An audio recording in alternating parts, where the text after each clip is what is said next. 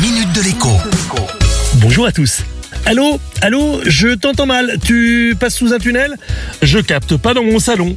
Ces phrases, vous les connaissez par cœur si vous ne les avez pas prononcées encore ce matin. Voilà plus de 20 ans que le téléphone mobile s'est démocratisé et a conquis toutes les poches et tous les sacs à main, avec la promesse maintes fois répétée d'un réseau au son cristal, d'une couverture de toutes les zones blanches et de pouvoir téléphoner même à l'intérieur de son domicile. Et pourtant, eh bien, dans la réalité, on est très loin du compte.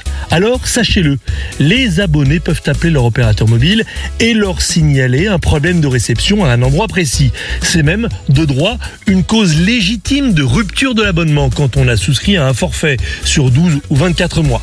Normalement, le conseiller clientèle doit remplir ce que l'on appelle une FIR, une fiche d'incident réseau.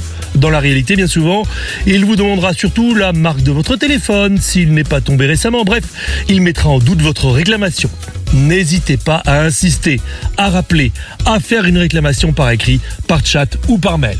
Et si cela ne suffit pas, vous pouvez sinon saisir l'ARCEP, le gendarme des télécoms. Le site J'alerte l'ARCEP permet de signaler un dysfonctionnement.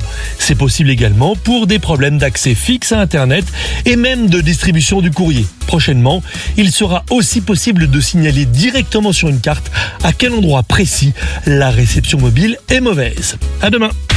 La minute de l'écho avec Jean-Baptiste Giraud sur radioscoop.com et application mobile Radioscoop.